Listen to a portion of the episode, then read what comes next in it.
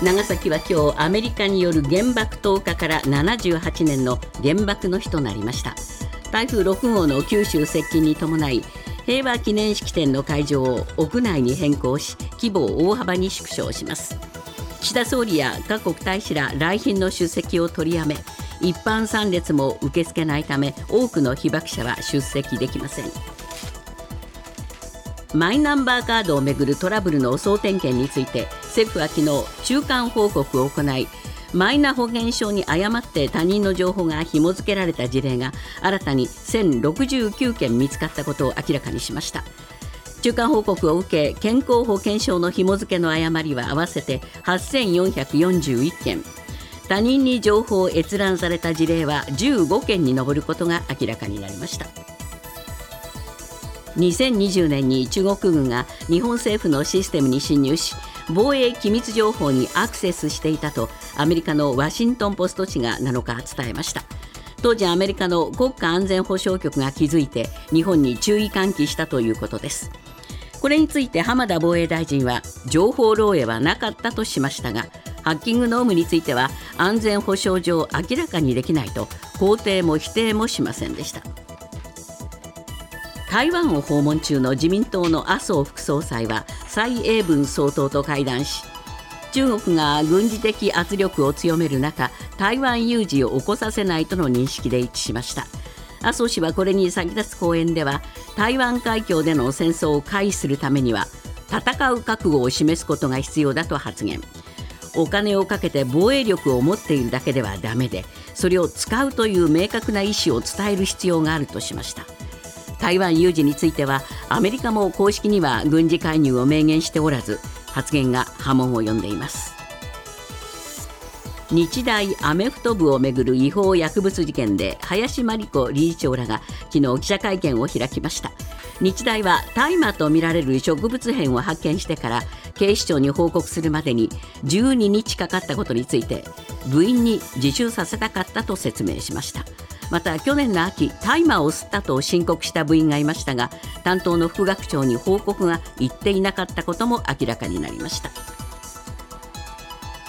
中国の原子力発電所からおととし放出された排水に含まれる放射性物質トリチウムの量が観測地点の7割以上で東京電力福島第一原発の処理水が予定している年間放出量の上限を超えていたことが分かりました。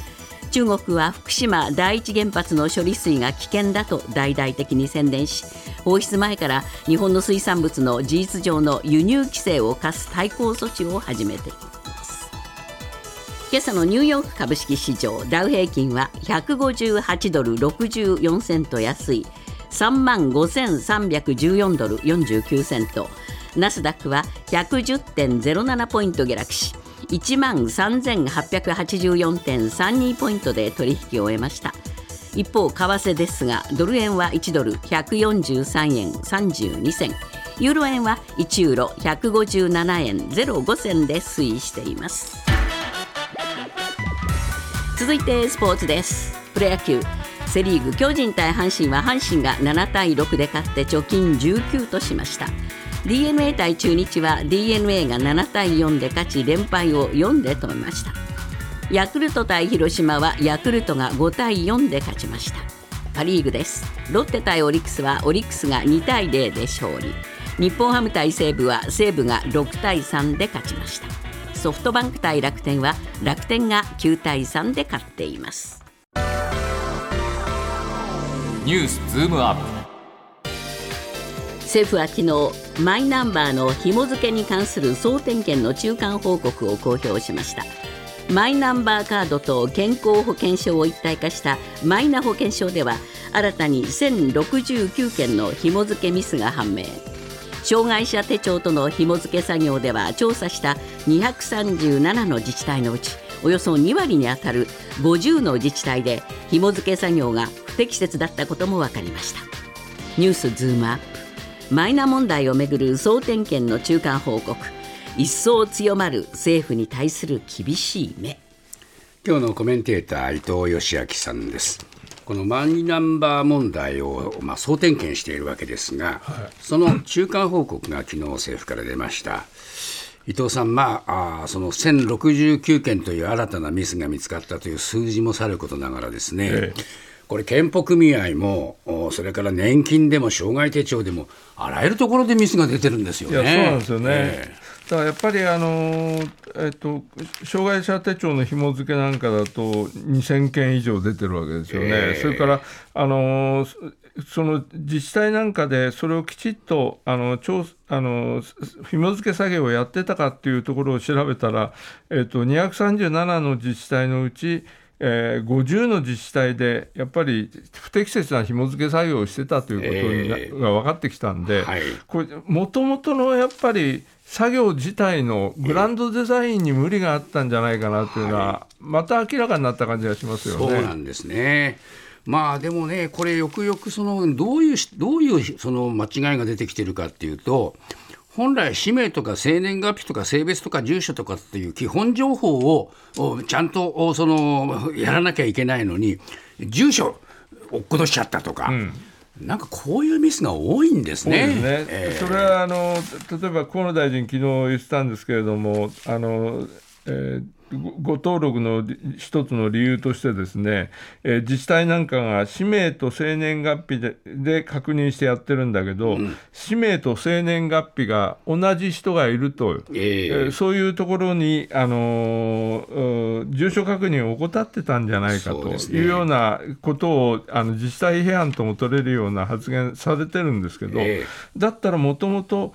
確認するときに氏名と生年月日と住所、これをきちっと確認しなさいよというような、えー、そういう指示をマニュアルとして出してるのかというと、それも、ま、丸投げして全部あの実際にやはい、やってもらってたわけですよね。はい。だから後になってからこういうようないろんな不都合出てくるとそれは確認ミスで足りなかったんじゃないかと言われてもそれは自治体としても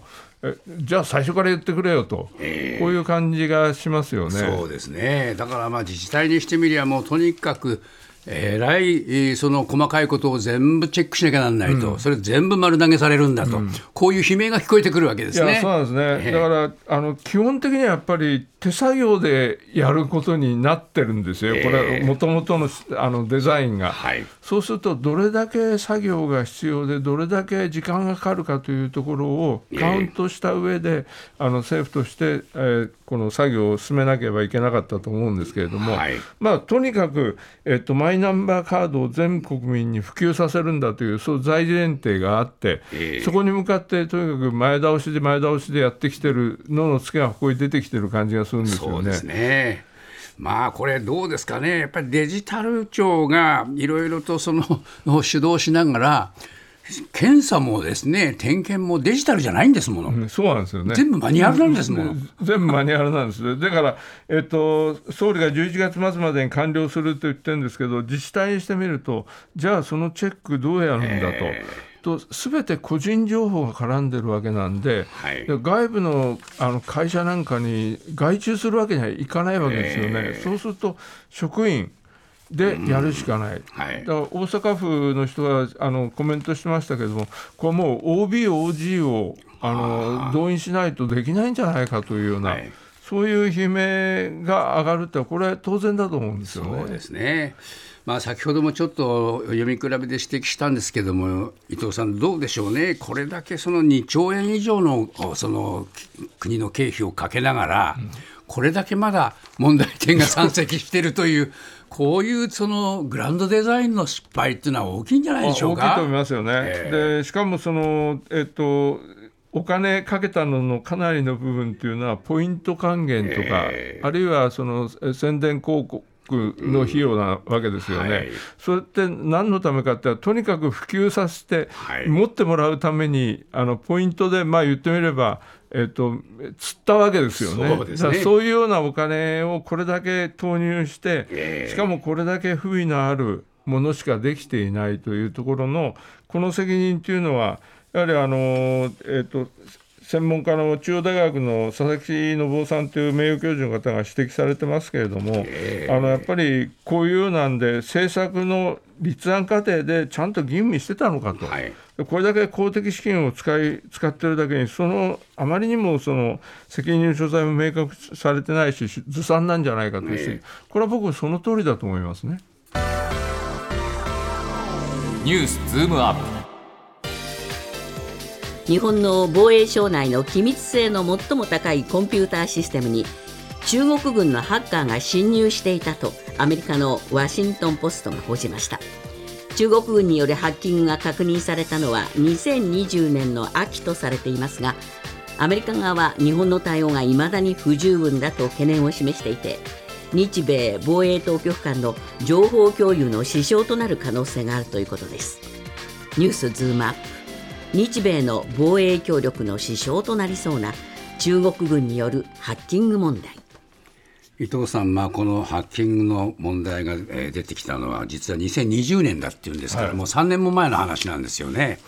これが今、ワシントン・ポストで報じられるっていうのは、どういう意味がありますか？これねあの、え明らかにこのポストの記事のですね、このやり取りの詳細さ、はい、ここら辺を考えるとですねアメリカはかなり頭にきて、ええ。っと、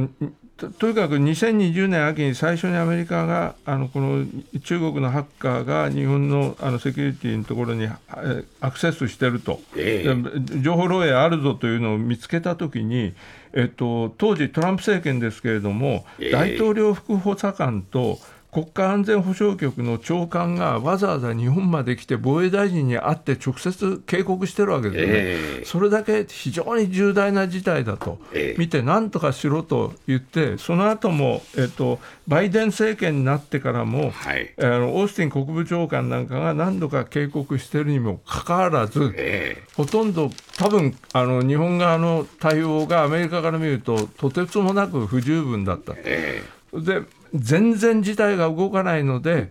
多分あのー分かりませんけどもアメリカの、えー当局の人がええ。ポストに僕は書かせたと思います、ね。えなるほど、もうしびり切らしたとし。びれからしてもうこ全然これじゃどうにもならんということで、ええあのメディアに書かせて問題をあの大きくさせたという感じがしますよね。ですから、この記事のおその言葉遣いが、ええとてもこの過激なんですよね。感じですよね、ええだからそういうところを見ると、やっぱりアメリカっていうのは、あのとにかくここのところ、えっと、特に中国からの,、えあのサイバー攻撃ということに対する防衛っていうのは、すごくあの神経使ってるんですよね。はい。で今、例えばあのファイブアイズと言われる同盟国、あるいは日本という同盟国、ここら辺っていうのはあの、情報共有っていうのはどうしても一定程度しなければいけないので、はい。このネットワークの中で、一箇所でも弱い国があると、うん。そこから中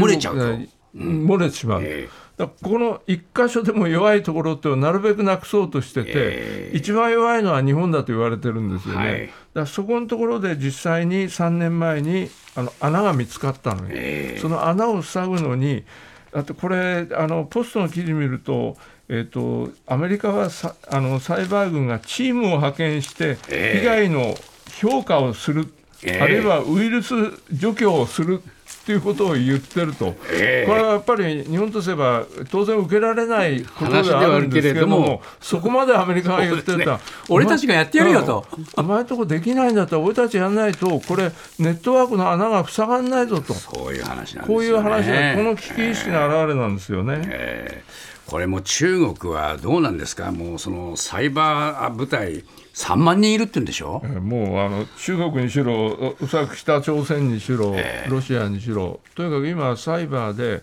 えっとあ相手側の弱いところがあれば、そこからとにかく情報を取ろうというので、ええ。もう虎視眈々と狙ってるわけですから、はい。ここに対する防衛意識がじゃあどうなのかというと、やっぱり浜田防衛大臣の昨日の会見を聞く限りはですね、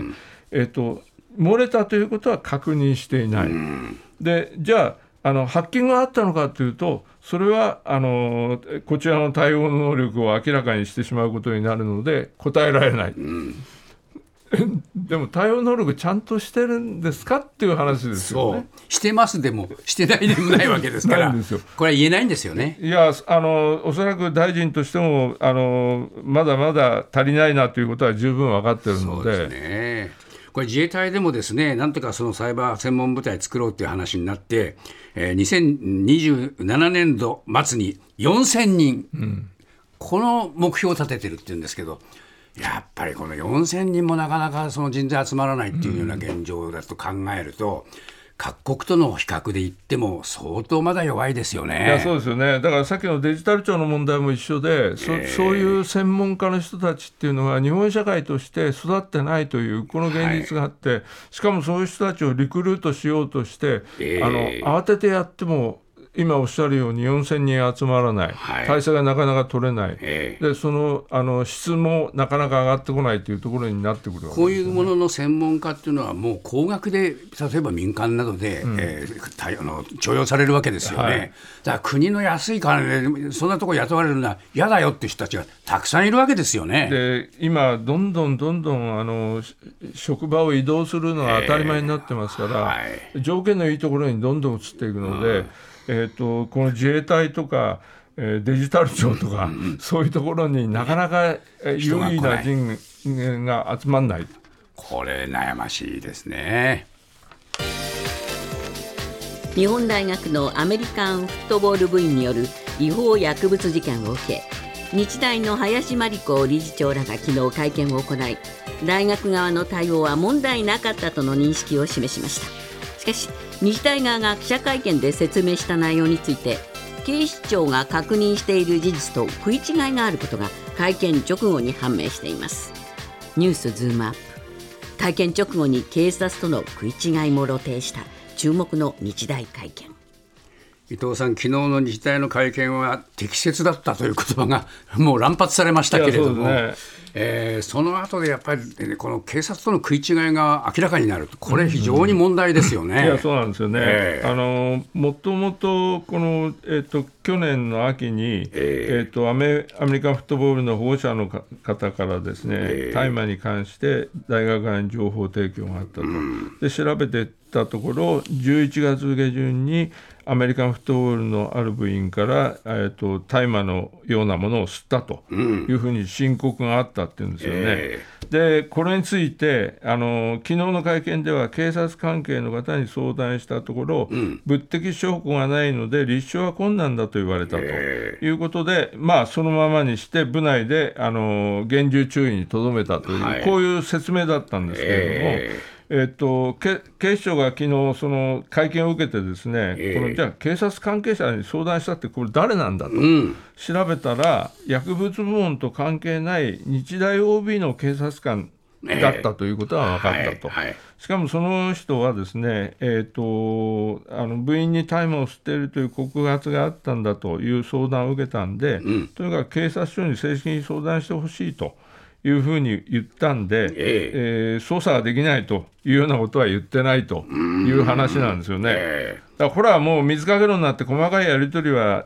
あの分かりませんけれども、はい。だけどこの構造を見ると,、んえー、と日大でなんかあのー大麻の